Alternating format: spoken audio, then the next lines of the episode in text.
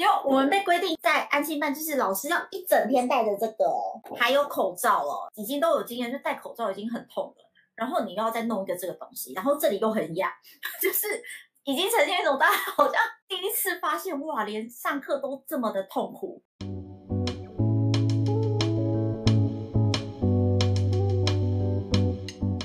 大家好，我是台湾基进中央党部财务长张婷婷。我们都知道，教育部配合指挥中心的指示，从五月十五宣布三级警戒以后，全国的学生，包含课照中心、补习班、公私立幼稚园等各类教育机构，已经开始停止到校上课，改为线上教学。那至七月二十七日降级时，已经超过两个月的时间了。二零二一五月十九这一天，一定会被写入台湾的教育史中。因为这天，全台一万九百三十一所各级学校为了管控疫情而全面停课，我们就邀请到两位在教学的第一现场的老师来跟我们谈谈，在这段期间的教学的实际的状况，那以及之后复课跟开学以后可能会面临到的挑战。那我们邀请到的这两位老师，一位是在学校国小的专任老师，那另外一位呢是在补习班担任老师。那两位老师处境有相同之处，但是也有很大的差异。我们首先请两位老师来自我介绍一下。首先，我们先请明健李老师。大家好，我是明健，我在新北市担任国小的老师。接下来，我们请国华老师。嗨，大家好，我是国华，我现在在台南担任国小的安亲老师。到今年的疫情大爆发，宣布三级警戒以后，停课不停学的措施。那实际从实体的上课改成线上，那这之间的衔接是不是出现了什么样的状况跟问题呢？我们先请明健老师来为大家说明。从实体授课改为线上授课，当然在许多部分会有一些变化哈。例如说软硬体设备上面，呃，各校或者是各家庭的设备不同。有些家庭里面可能只用手机或只有平板，没有电脑。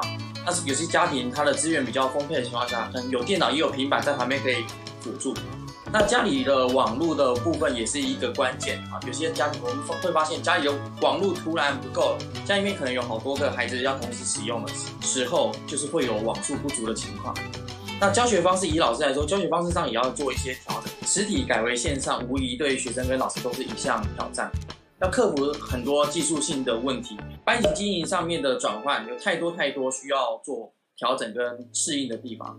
那授课时数上面有时候也是，有些学校是按表操课，从早上八点上到下午四点。那有些学校是各校自己调整。学习成效是我们最在意的部分。有些孩子他是自主学习能力比较好的孩子，或者有家长能够协助的孩子，或又分为学习意愿比较薄弱。他自主能力比较低落的孩子，那当然这三这三种孩子在学习上面的成效就会很明显的看出有所差别。还有最后我们学习完之后，我们所要考量的是评量的公平性，我觉得这个也是我们会很琢磨的一点。那以上是我的说明。那接下来我想问问明樺老师，你们补教现场有没有什么样的状况？我觉得那个光一个学校落差就蛮大的。有些学校，呃，他的班级，有些班级他可能老师很早就教小朋友怎么用线上工具，或者是包括怎么样使用线上的教学的呃软体啊，或者是怎么样考呃做线上的考试。所以有些是很会用，有些就很不会用。这是光一个学校就会发生同样的状况。那我手上是有呃三间不同的学校，那就变成说，我觉得安心的部分就是要在夹缝中求生存啦。因为就像刚刚明静老师说的，每一间学校上课的时段不一样，那我们变成我们就是要去插入不同学校的老师上课的时间，然后又不同班级，所以呃，其实对安心来说，呃，第一大挑战就是说。呃，家长一定会说，就，我我的小朋友在呃已经上学校课，已经一直盯着荧幕了。那你安心的课，呃，我又要再继继续盯着荧幕。那有些小孩又有上美语课，他又要继续盯着荧幕。那大家第一件第一个最大的难题就是，呃，安心业者其实要在说服家长使用线上教学这件事事情，就需要沟通蛮久的时间。对，这其实对我们来说是。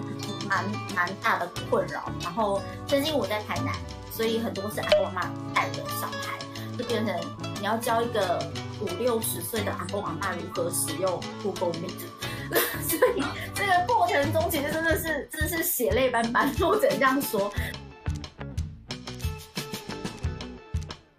面对疫情导致的大规模的停课状态下，那在家远距教学的三大问题，其中第一个问题就是刚刚明建老师也有提到的，就是宕机问题严重，设备资源的缺乏。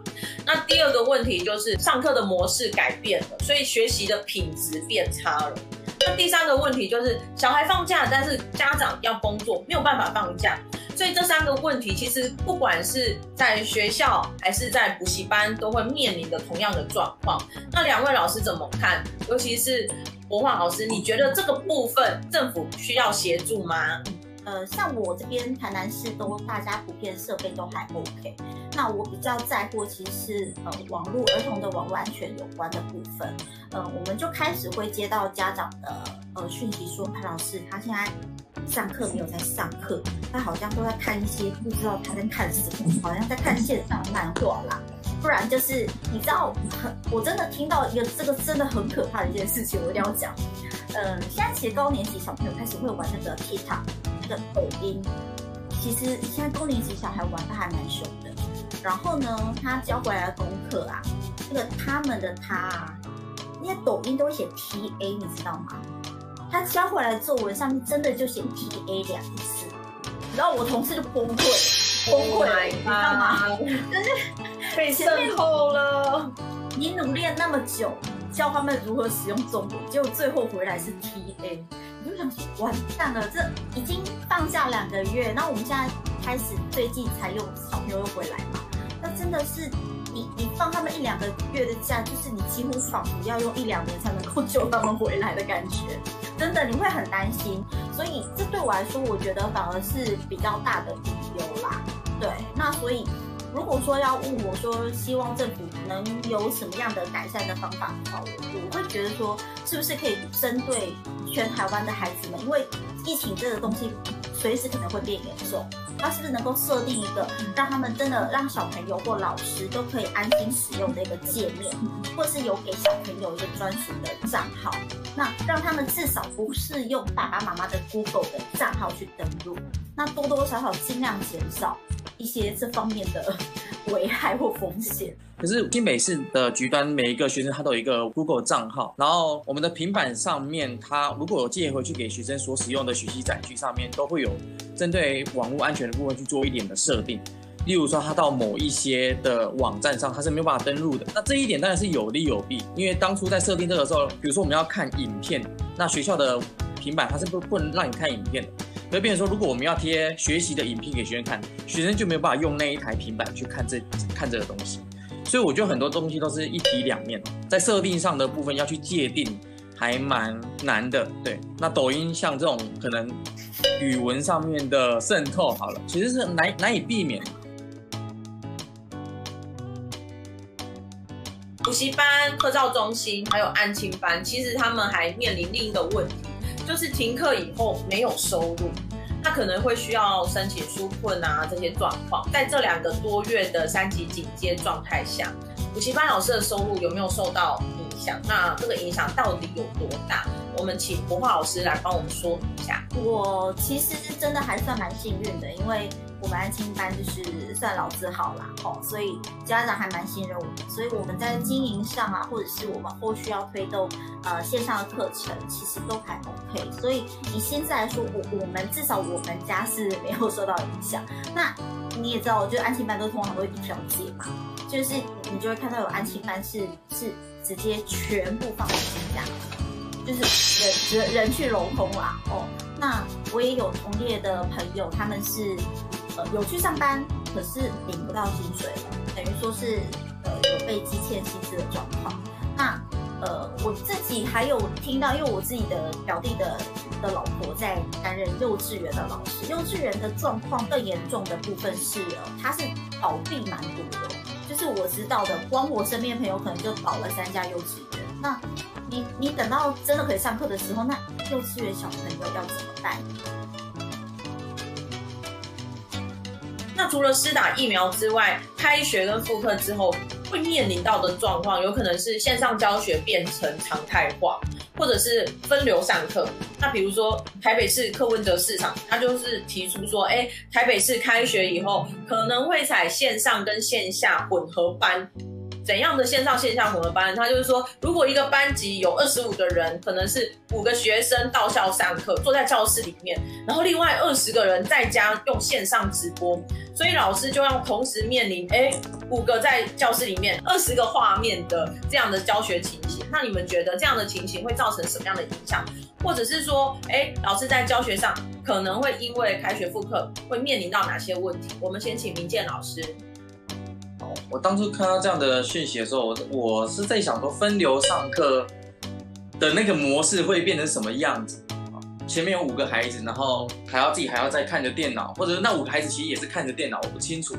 对，那我我自己想到可能会有两点，呃，需要思考的地方。第一个是你要挑选哪五位孩子，是这个意思吗？还是对啊？哪些学生要来学校，需要来学校？哪些学生可以在家里面？我觉得选学这件事情上面就是考验老师的亲师沟通能力了。因为其实蛮多孩，蛮多家长需呃希望他们的孩子可以来学校面临实体授课。那在挑选上，很多老师他就需要去考量说哪些孩子需要，哪些孩子不需要。那亲师沟通上面是不是无疑的造成一些困扰？对，因为我们都认同实体教学的学习成效其实。大于线上教学的话，那就会有这样的问题产生。那第二个部分是，你让学习过后，纸本的测验跟线上测验也有一些评量的标准的差异性。那国小以下，我们现在已经不考虑的是，呃，排序问题、名次问题，但是可能国高中它可能会有一些排名，比如说几名内的，他们可以挑选成他们要去准备会考或者是什么样子。我觉得中学以上的那个考评量的公平性会有更需要琢磨的地方。补教业者最近也都完成师大了嘛？好像是第一季几乎都完成了。那在开学之前，补教业者对于之后的防疫工作又会有什么样的应对措施？我们请柏华老师。嗯，我也是要承接一下明健老师刚刚说的，就是关于小朋友来上课，谁可以来这件事情。因为呃，我们最近接收到的。规定啊，就是呃要看你的教室的面积，然后比例。所以像我们自己以我们家来说是，是我们是一栋一整栋楼，包含老师最多就是五十个人而已。那所以就有些人能来，有些人不能来，这就是在这沟通上真的是需要蛮大的智慧啦。那。呃，我们在安心班除了呃每间教室有规定的容纳人数之外，呃，我们打了第一季，那有一些老师他还没有被照册，就是还没打到的，他变成真的蛮可怜的，就是三天要捅一次鼻子啊，就真的三天，那那还要自己拍照啊，然后记录等等，这是老师的部分，我们必须要去接受这件事情。那小朋友的话就是一样，就是我们用餐也是需要做隔板。那呃，采取梅花座，然后另外一个小道具啦，这个真的是最近真的很困扰我，一定要秀出来这个东西。这个东西，因为我们被规定就是在安心班，就是老师要一整天戴着这个，然后还有口罩哦。那大家都有经验，就戴口罩已经很痛，然后你要再弄一个这个东西，然后这里又很痒，就是已经呈现一种大家好像就是。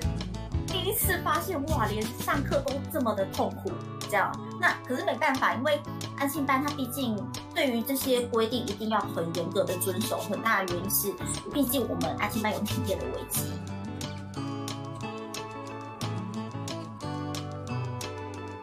我想要请问两位老师，就是关于防疫措施或者是纾困上，你们觉得中央或者是地方政府还有什么可以改进的地方？那我们先请明健老师。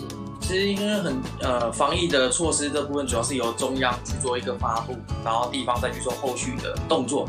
可是我觉得有时候像以停课那边的状况来说，是我上课上到一半就发现手机一直有响，然后是家长会说：“哎，老师，我们停课之后，我们的功课要怎么办？我们上课要怎么做？”对，其实我们都还没有收到这样的资讯，可是家长家长们反而先追一些新闻媒体。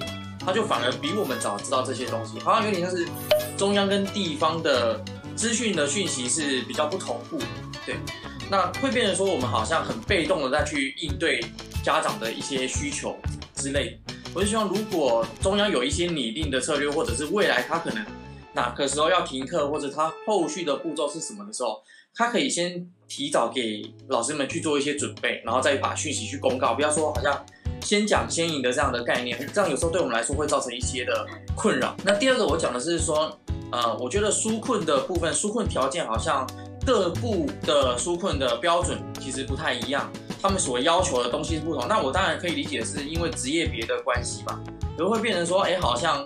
你如果申请了一个部门之后，你另外一个申部门就没有办法再去做一些登记，那这样有时候真实需要这笔纾困金额的人，他反而很急迫想要这样的纾困费用的时候，反而会遇到一些困难，就感觉有点像。其实我觉得纾困的标准蛮严苛的，然后纾困的速度好像也不是很迅速。目前大家都知道可以得到纾困的费用，可是以我的 所认识的。一些代课的老师，或者说一些才艺班的老师，他们好好像到现在还没有拿到实质的补救金。对，那我会觉得疫情已经这么长时间了，我觉得这个速度是不够迅速的，不够立即性。我我一样跟李教授同样的感觉，就是真的要给我们一点点时间，因为尤其他现班老师就是要。看学校做什么，也要看家长的需求是什么，所以，呃，像上个礼拜才说，哦，我们二十七号可以让小朋友降级嘛，小朋友就可以来，那就是一样嘛，大家就是来叮叮咚咚的不停的来，仿佛圣诞节快来了一样，就是铃声没有停过。那这个过程中会让我们真的很惊慌失措。那再加上就是，呃，可能我就说，OK，好，小朋友可以报名，让小朋友报名来。结果后来我们又又接受到讯息说，个教室只能容纳几个人，那就变成就是名额就是先抢先赢嘛。那的的确一定这样一定会造成一些是客诉、客诉的状况会出现，所以我我我会希望说，同时就是在政策的宣布上，在布达上可以同步之外，就是呃在作业上给我们一点点空间啦。我觉得这样子就是一方面家长也不用那么紧张，那我们安心班这边也可以做好比较完善的规划。哇，听完两位老师的就是甘苦谈，我真的觉得。两位老师，谢真的非常谢谢你们跟我们一起讨论这个疫情期间的教学现场。那其实这波疫情，这个停课不停学，真的让每一位老师，不管是学校的老师也好，还是不教的老师也好，大家的数位技能都突飞猛进，每个都成了最红的直播主哦。然后我们，可是我们也看到了，就是校园安全现在除了包含霸凌、毒品，现在又增加了一个防疫的工作。那这些其实都是我们教学现场的第一线的老师不断要面临的挑战。我真的非常的佩服你们，在这里婷婷要跟你们说辛苦了，真的太佩服你们了。好，那我们台湾基金未来呢，也会持续的关心教育现场的问题。那今天我们的影片就到这里。如果你们喜欢我们讨论的议题，然后也欢迎在底下留言给我们，或者是有其他想要知道的问题，也欢迎留言给我们。但是最重要的，不要忘了按赞、订阅、分享我们的频道。感谢大家的收看，我们下次见，拜拜，拜拜。